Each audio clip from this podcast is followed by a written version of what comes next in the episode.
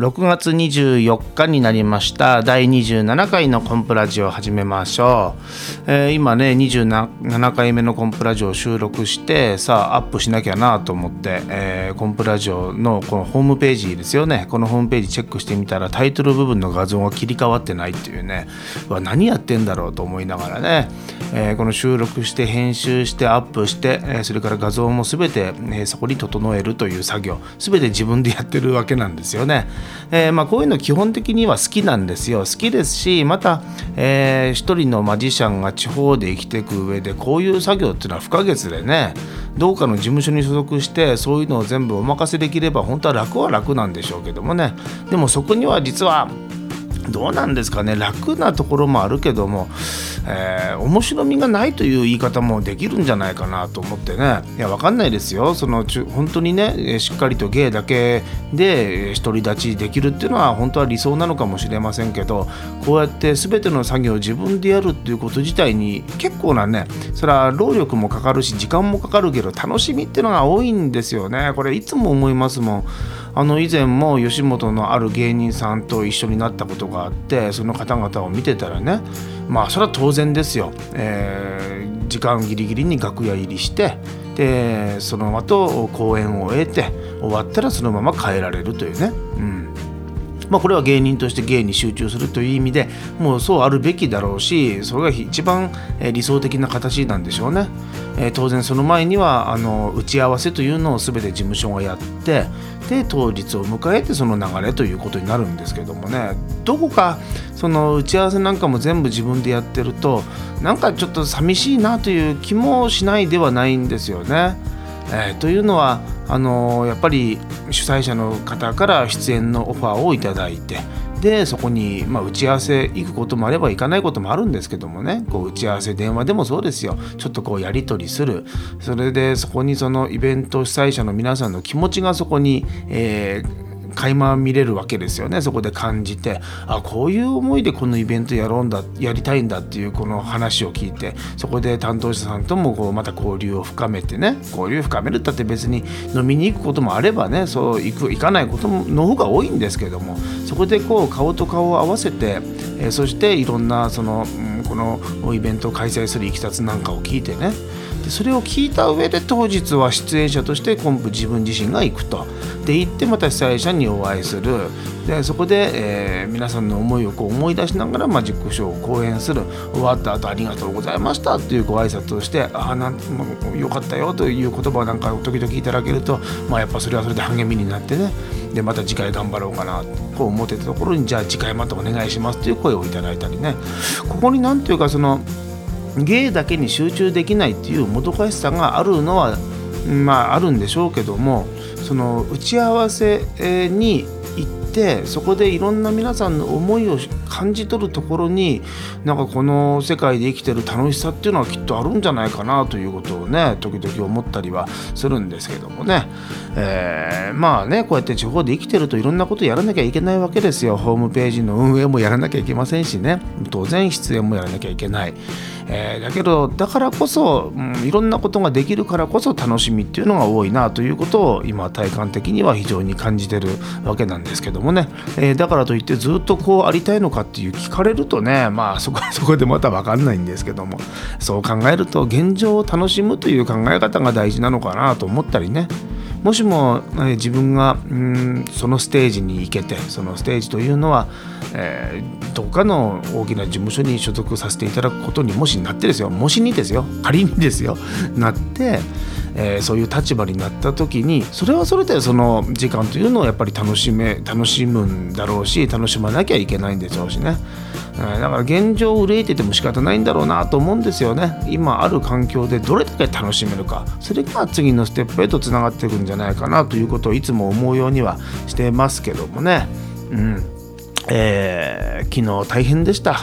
えー、昨日ねそんな流れで岐阜県からお仕事いただきましてね、えー、そのお仕事そのものは大変じゃないんですけどもね大変というのはまあ帰り道の話なんですけどもこの岐阜県からのご依頼もありがたくてね、えー、インターネットからのご依頼だったんですけどもね、えー、まあ依頼があってで、え、やり取りをしてやり取りというのは会場であったり時間であったりの確認をまあ県外の業者さんだったもんでね直接お会いして打ち合わせっていうのはできなかったんですけども、え、電話でやり取りする。え電話でやり取りしてるとねやっぱりその声のトーンだけであ明るい方だな感じのいい方だな電話っていうのは面白いもんでね表情見えないですけど声の表情っていうのは感じれるんですよね。えー、まあお会いしてみると、まあ、大体そのイメージの方ということがほとんどですもんね。えー、でやり取りの中でやっぱりどんなあのショーをされるのか、えー、ちょっとリストを送っていただけませんかっていうやり取りがあったりするんですけどもねそういう時ねやっぱりお相手としては心配というかそのイベントをしっかりと成功させたいというやっぱり思いが強いと思うんですよ。えー、自分でブッキングしてそんな変な芸人を読んだとなると後々やっぱり、来ていただいたお客さんうんまあ、その方はですね、えー、日頃のお得意様をご招待しておもてなしをするということをされることになっててだからそういう皆さんに面白くないものを見せるわけにはいかないですからねいろんな思いがあるんでしょうけどもそこで、えー、どんなショーをされるんですかという質問があって、えー、リストを送ってほしいと。まあ、正直ねリストを送りようがないんですよね。というのは当日その会場に行ってその会場の空間を見てそしてお客さんの層を感じて、えー、なんならその本番中にも雰囲気見ながら演目を変えるというスタイルでやってますからね。これとこれとこれをやりますということはなかなか言えないですよね。えー、この間、えー、ある方が面白いこと言ってましたけど芸人が見積もり書くってすごいよなという話でそれどういうことですかって聞いたらいや見積もり書くのはいいけど何？ロープカット3000円とか。トランプのマジック5000円とかっていうふうに一覧にして出すの。そしたらその一覧の中からお客さんがえー、じゃあ予算がこれだけだからじゃあこのイリュージョンとこの輪っかのやつでってそんなオーダーないでしょってそれはないですよそんな。そんな見積もりは書かないんですけどもね、えー、見積もりっていうのはその一式で書くんですけども言うたらそのお客さんが芸人の芸を選ぶことはないということだと思うんですよね。だけどやっぱり心配だからどんなことするのかは知りたいっていうこの、えー、まあ、思いこの思いは分かりますからねだからそこは、うんまあ、表現するものとしてはこうこうこういうもので7分こうこうこんな感じで7分みたいなねそういうイメージで書いてるんですけどもね。えー、で当日昨日それが昨日だったんですけども会場に行って、えー、岐阜県の高山市でしたからね高速道路で行けば1時間40分ぐらいで着いちゃう距離ですよ。うん、着いて、えー、担当者さんたちがこうガーッと来てね、えー、今からお客さんたちが来るんだというオーラでいろんな現場の確認なんかをされてる中でパッと道具を見たんですよね。えー、規模的にはですね、えーまあ、100名ぐらいは入るような和の縁石で、はい、なんか真ん中あたりにぐっとこう固まった形で780人ぐらいの感じでしたかね、えー、座ってるような環境になるんですけどもパッとその担当者の一人がステージを見てあれ？なんか道具小さいなみたいな感じの空気があってで大丈夫ですか？その手元しか見えないようなマジックだったら皆さんちょっと見えないんですけどっていうことを一言言われて。で次にもしあれだったらステージじゃなくて下に降りてやられますか？ということを別の方に言われ。で別の方からはいやその全然見えないって言われるのが一番困るんですよって言葉をこう言われまあ正直ね自分の中では今までこういうスタイルでね1000人規模でもやってきたっていうまあ、現実が正解ですからね一応、うん、自負というかそういう思いっていうのは持ってるんですけどもね。だけどやっぱりわからない方からするとそういう心配が多いんでしょうね、うん、それはイベントを成功させたいんだという熱い思いですからね。あそうですよね。ということで、まあ、こういう時も難しいんですよ。あの準備中はステージ上にいてスタッフその担当者さんたちはステージの下にいますからね。立ったまま喋るのもなんですからこうお膝をついて、え、1,000人規模の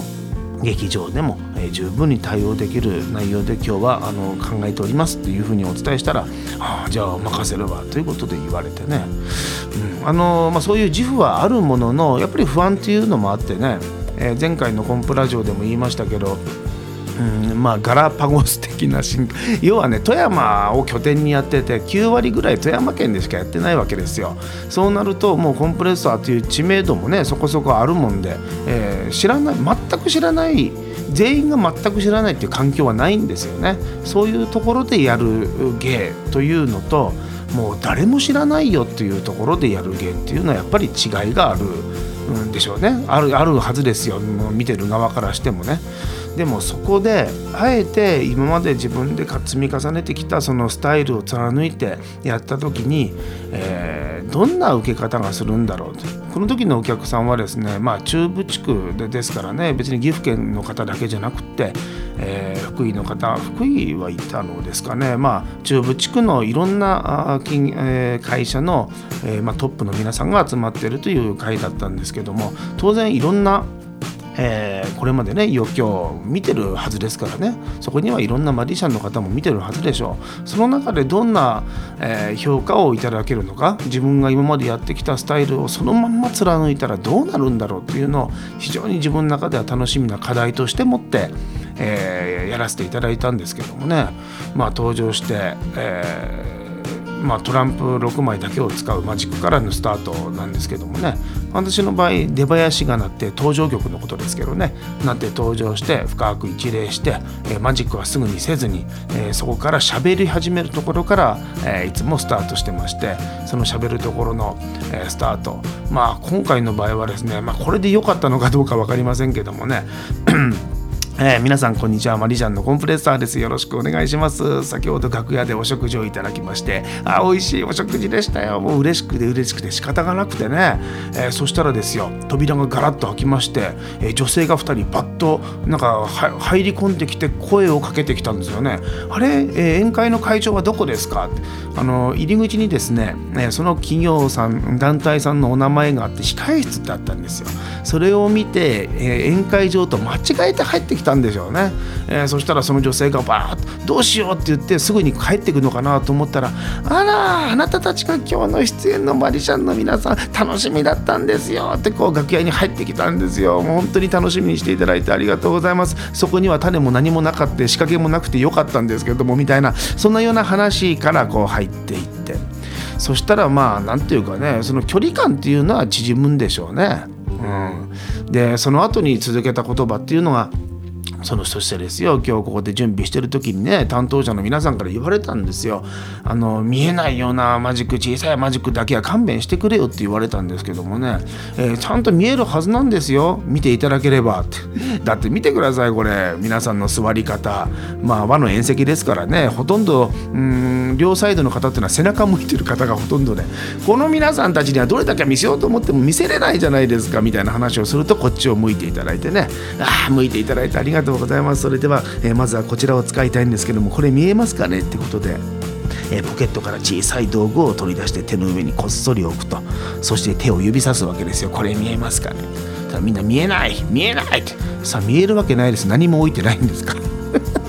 いやいやそうですよ。まだ何もないんですよ。本当に使いたいのはこちらでってことで、えー、6枚のトランプを持っててきて「シックスカードリピート」っていう、まあ、古典の名作ですよ。これをコンプ流にアレンジした作品。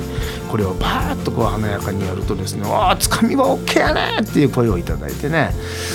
まあここからはまあいつも通り自分らしくやらせていただいたんですけどもね。まあ結果的に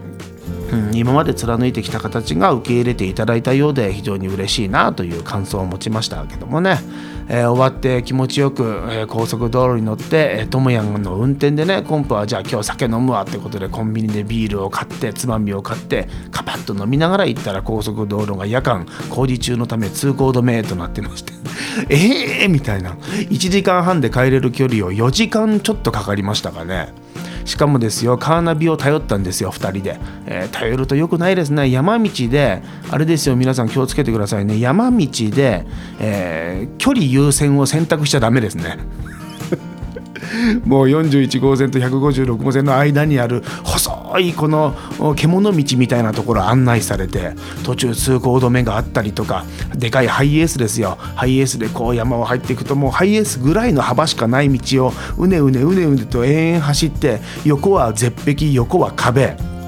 怖いっすよ。しかもずっとこう登ってくるとね霧が立ち込めてきて。えー、霧やって時間的には夜の11時12時ぐらいの話ですからね。智也もう本当に長い間お世話になりましたっていう会話をしながら。いやいやいやもうこんなに早く家に帰りたいと思ったことはなかったですね、えー、まあなんとかその、うん、長い道を乗り越えてそして家に帰ってきて智也とまあお疲れ様でした。また明日から頑張ろうぜということで昨日は終わったんですけどもね。えーー、まあそんな楽しい、えー、一日を送って、えー、今日コンプラジオ、そしてですね、先週のコンプラジオでもちらっと言いました、マジックサマー、えー、スクール子供たち向けのマジック教室、マジックだけじゃない、もっといろんな思いっていうのを伝える場を作りたいなと思ってたら、えー、ちょっとね、新しいいいお話というか展開になりそうでございまして、今日この後打ち合わせに行ってくるんですけどもね、えー、新聞社さんとの、まあ、タイアップというか、そんな形でできそうだなという状況になっております。えー、次回のコンプラジオの頃にはまた詳細の方もご紹介できるのかなと思いますけども、えー、この進行状況でいくと、えー、次のコンプレッサー通信には掲載できないのかなという、まあ、もやもや感はありますけどもね、えー、また、あうんこの惰性で日々を送ることなく新しいことにも挑戦しながらね、えー、日々大切に、え、過ごしていきたいなというふうに思いました、えー、それではまた来週お会いしましょう。お相手はマディシャンのコンプレッサーでした。